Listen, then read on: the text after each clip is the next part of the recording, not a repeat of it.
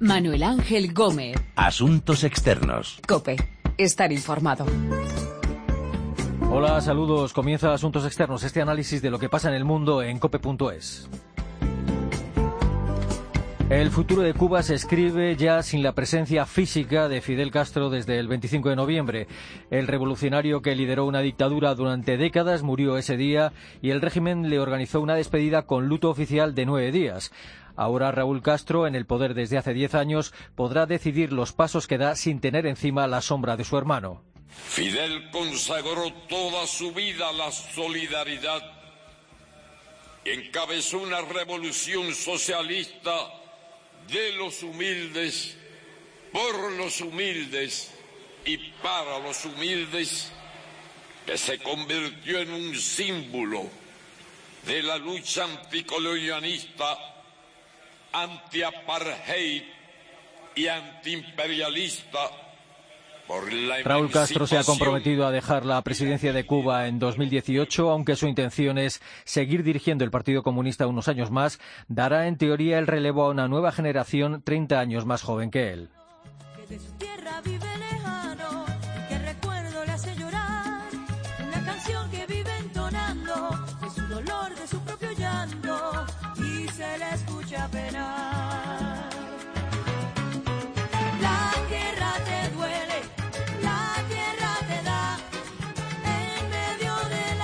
De la herencia que deja Fidel Castro en Cuba, de cómo ha sido su despedida y del futuro de Cuba, vamos a hablar con María Berza, enviada especial de COPE a la isla caribeña durante los funerales del líder cubano, y con Carlos Malamud, investigador principal para América Latina del Real Instituto Elcano.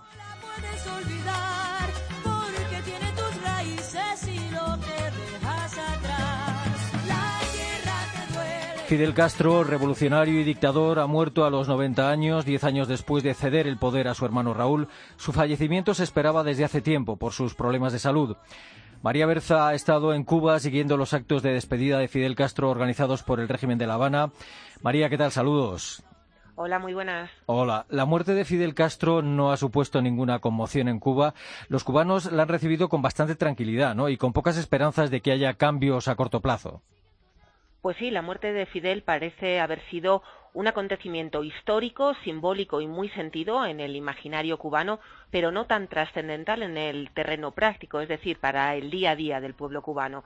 Los cubanos, de alguna manera, se han quedado sin esa figura del padre, ese padre que unos aman, que otros odian, pero que a fin de cuentas cuando se muere todos lloran porque les ha marcado pues su forma de ver el mundo. Pero eh, en esta metáfora pues los hijos ya siguen con vida propia y lo que se espera es que las reformas económicas impulsadas por Raúl previsiblemente seguirán al mismo ritmo que hasta ahora, que en el fondo es el ritmo que primero marcó Fidel, que ahora está marcando Raúl Castro y que está también marcando el Partido Comunista.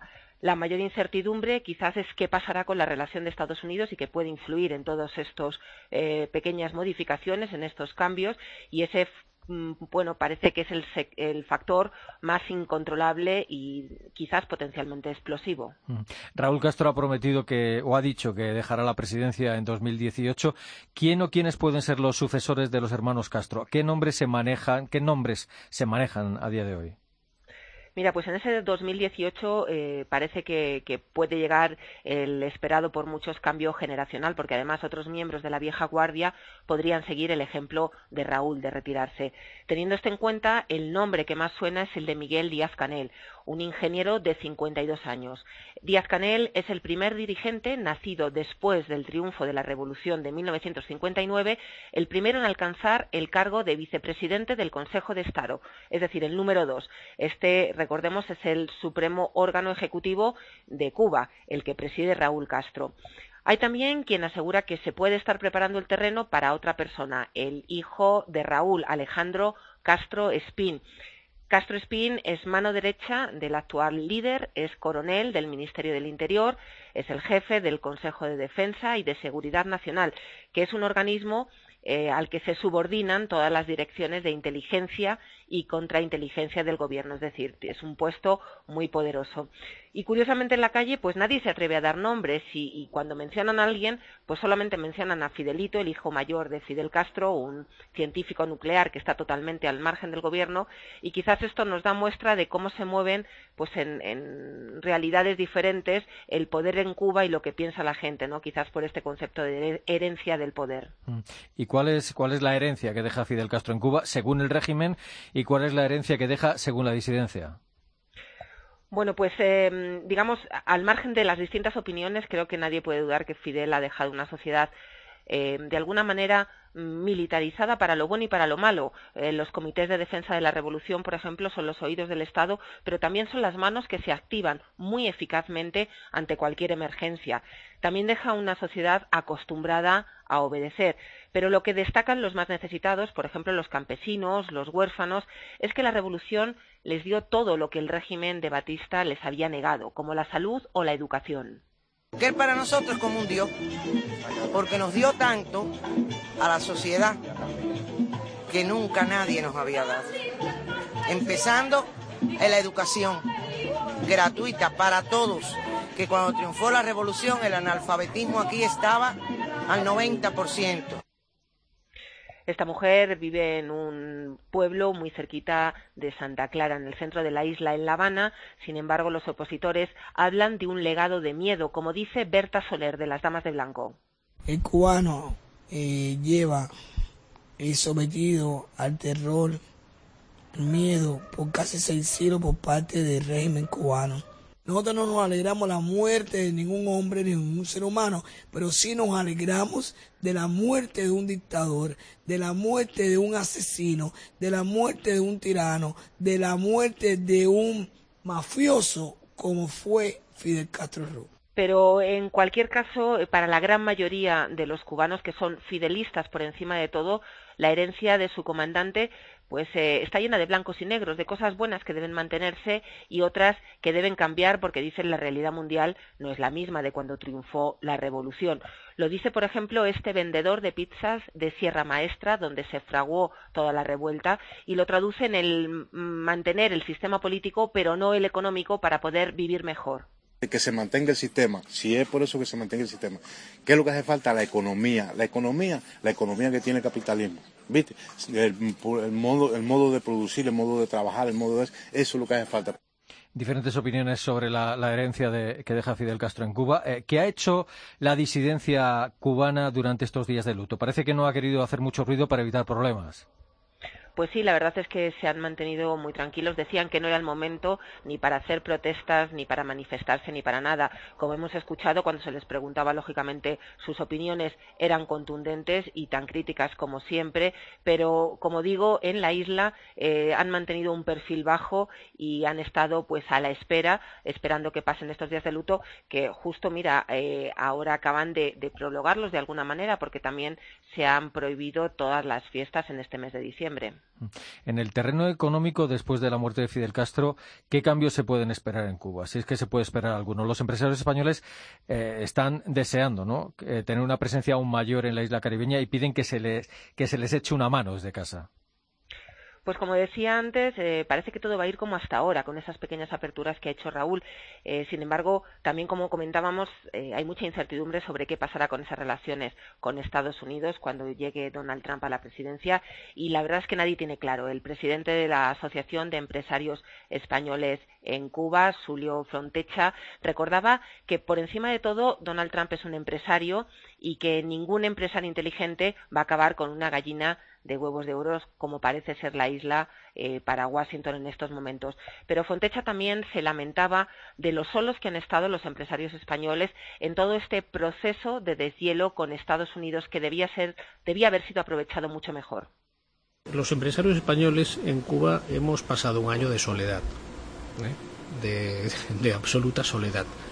Por un lado, hay situaciones complejas desde el punto de vista financiero en Cuba, que ha puesto a muchas empresas españolas en una situación delicada, eh, pero al mismo tiempo nos hemos visto totalmente desamparados por parte de nuestro Estado.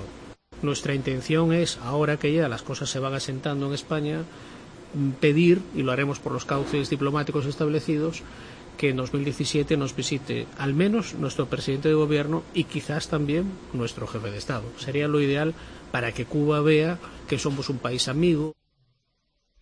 Bueno, pues parece que el Gobierno de España tiene también esa idea en la cabeza porque el ministro de Exteriores, Alfonso Dastis, en un encuentro con su homólogo cubano en Bruselas, confió precisamente en que Rajoy visite la isla no a largo plazo, es lo que dijo. Fidel Castro ha sido enterrado en Santiago de Cuba, al lado del héroe de la independencia cubana, José Martí. Eh, ¿por, qué? ¿Por, qué? ¿Por qué lo han hecho? Y, y no a todos les parece bien que hayan colocado sus cenizas al lado de las de José Martí. Bueno, lógicamente eh, elegir ese lugar ha sido por todo el simbolismo, ¿no? José Martí es el todopoderoso en la isla, pero precisamente eh, compararle con un héroe que nadie discuta, Martí es el héroe de la independencia, venerado por todos los cubanos sin excepción, ese hecho ha provocado críticas de algunos opositores, por ejemplo, Joanny Sánchez, en su medio digital, 14 y medio, pues dijo que, el hecho de que Castro eh, haya sido enterrado, junto a Martí es una ofensa y hasta una provocación eh, por parte de algunos porque decía Sánchez la figura de Martí es ecuménica mientras que la de Fidel es parcializada y para muchos totalmente contrapuesta a aquella. Eh, pero en Santiago la verdad es que están en general bastante contentos, primero porque lo sienten, bueno, pues como muestra de agradecimiento, lo sienten una especie de regalo que haya sido enterrado ahí el padre de la revolución y también por una cuestión muy práctica, lo ven como una nueva fuente de divisas y de turistas que van a llegar a, ver el que quizás puede ser el único monumento en honor a Fidel Castro, porque recordemos que van a prohibir toda estatua y todo homenaje similar.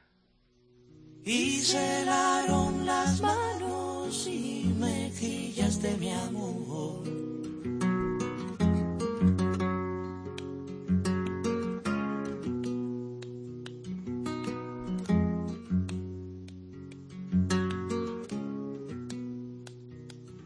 Creí que las estrellas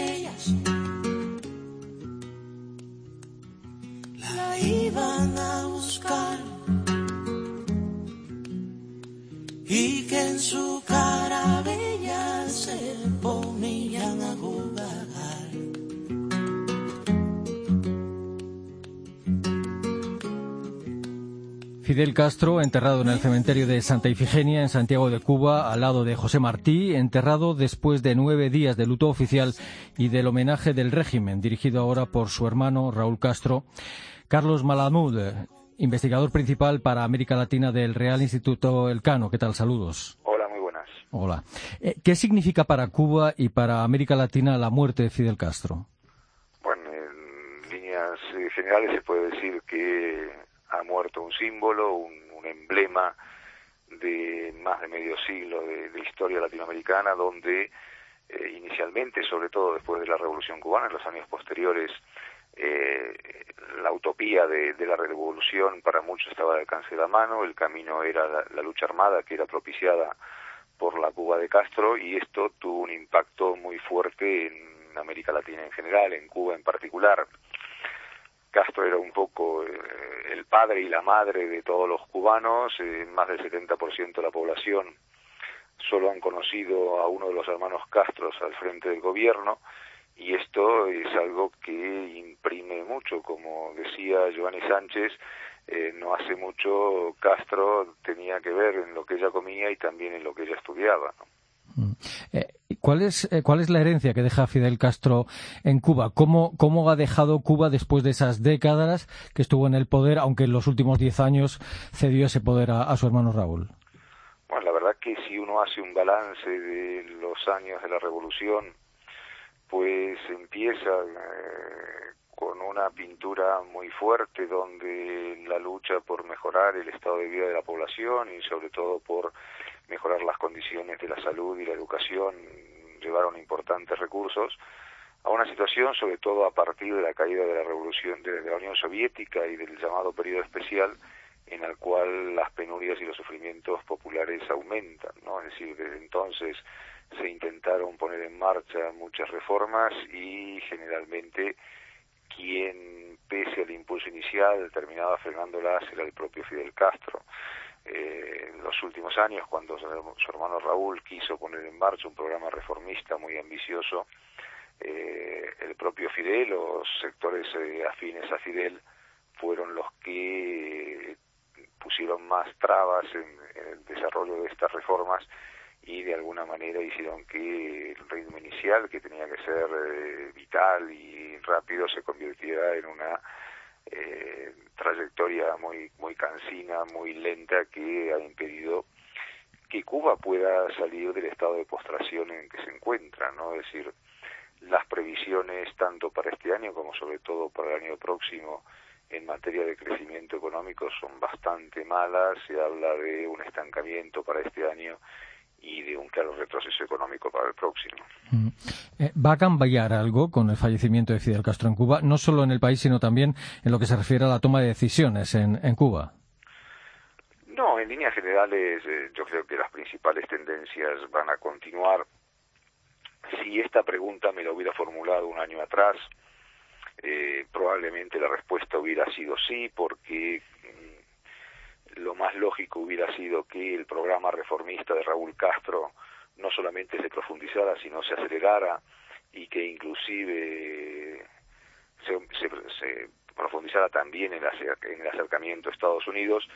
Sin embargo, eh, Fidel Castro ha tenido la buena o la mala suerte de morir coincidiendo con eh, la llegada de Donald Trump a la Casa Blanca y lo más probable es que en la medida que Trump decida congelar o revertir el proceso reformista hacia Cuba puesto en marcha por Barack Obama, esto va a, reforzar a los sectores mm, más ortodoxos del gobierno cubano y por lo tanto cambios pocos.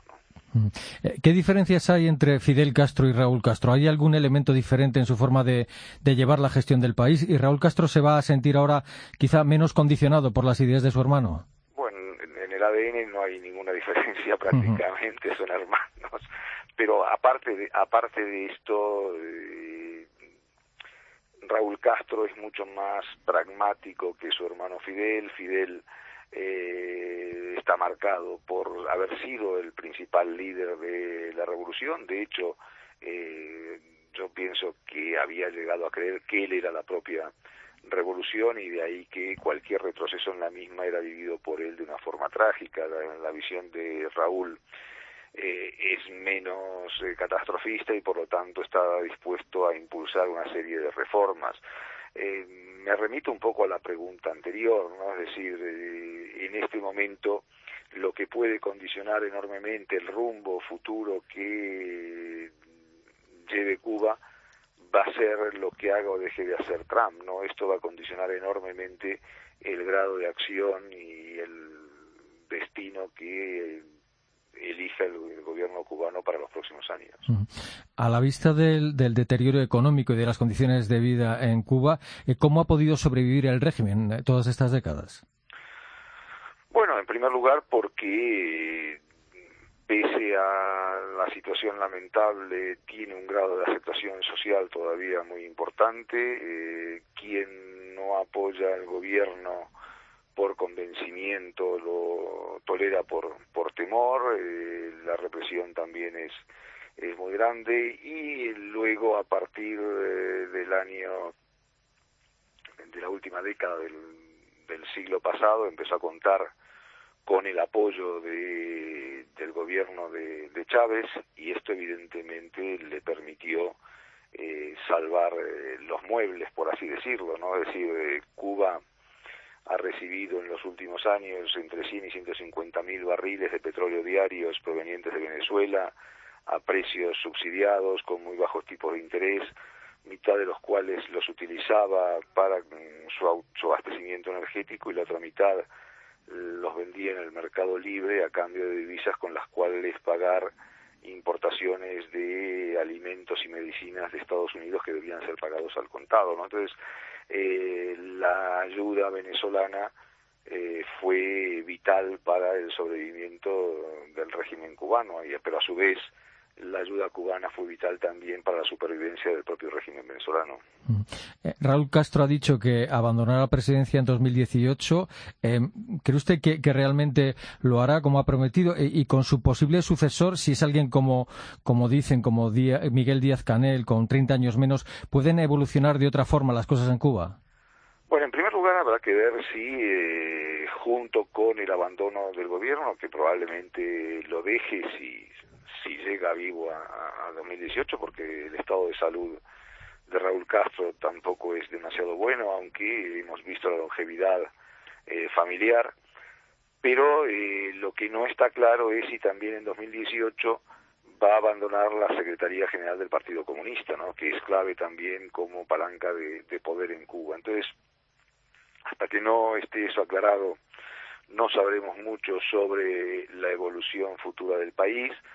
En principio todo indicaría que Díaz Canel lo va a suceder al frente del gobierno, no sabemos bien qué va a pasar en el partido, pero así todo, mientras eh, Raúl siga vivo, es difícil que Cuba inicie una serie de cambios importantes, ¿no? Es decir, habrá que ver eh, en el momento en que ninguno de los dos Castros esté al frente de ningún resorte del poder en la isla, cómo va a evolucionar la situación. Mm. Eh, esta supuesta devoción en la calle por Fidel Castro que hemos visto en estas semanas con miles de personas acudiendo a la Plaza de la Revolución, ¿qué tiene de real, si tiene algo de auténtico?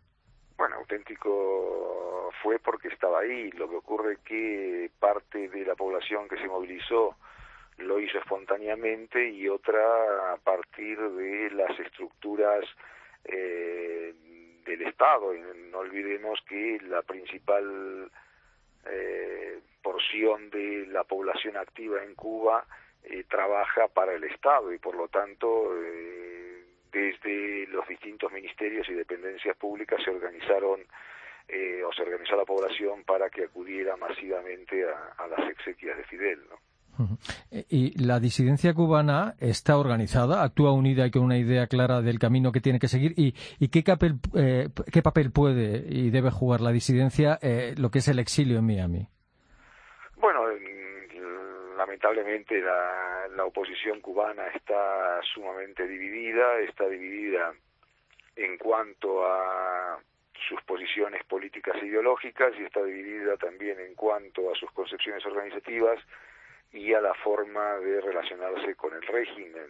Eh, no hay una, una hoja de, de ruta única para consolidarse como alternativa al régimen. También es verdad que no hay mecanismos abiertos para que esto tenga lugar.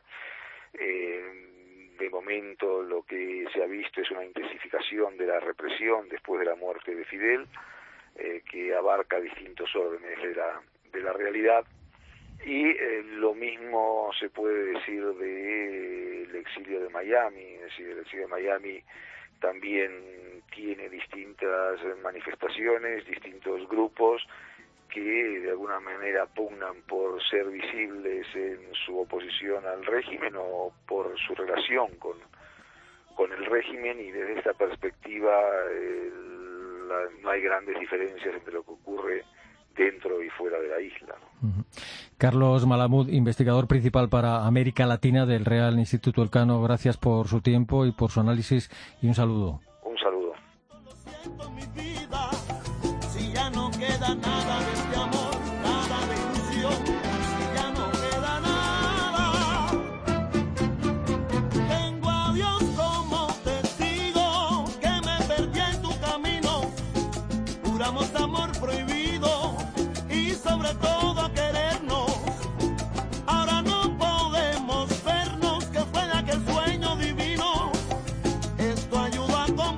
Muerte de Fidel Castro, diez años después de ceder el poder a su hermano Raúl, el futuro de Cuba sin el hombre que lideró una revolución y luego instauró una dictadura, la herencia de Fidel Castro, hemos hablado de todo ello con María Berza, que ha estado en Cuba cubriendo los actos de despedida a Fidel Castro, y con Carlos Malamud, investigador principal para América Latina del Real Instituto Elcano.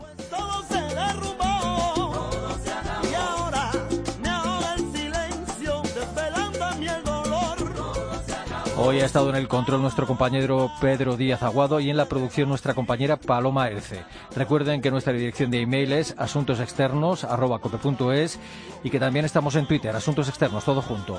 Volvemos pronto con Asuntos Externos aquí, en cope.es.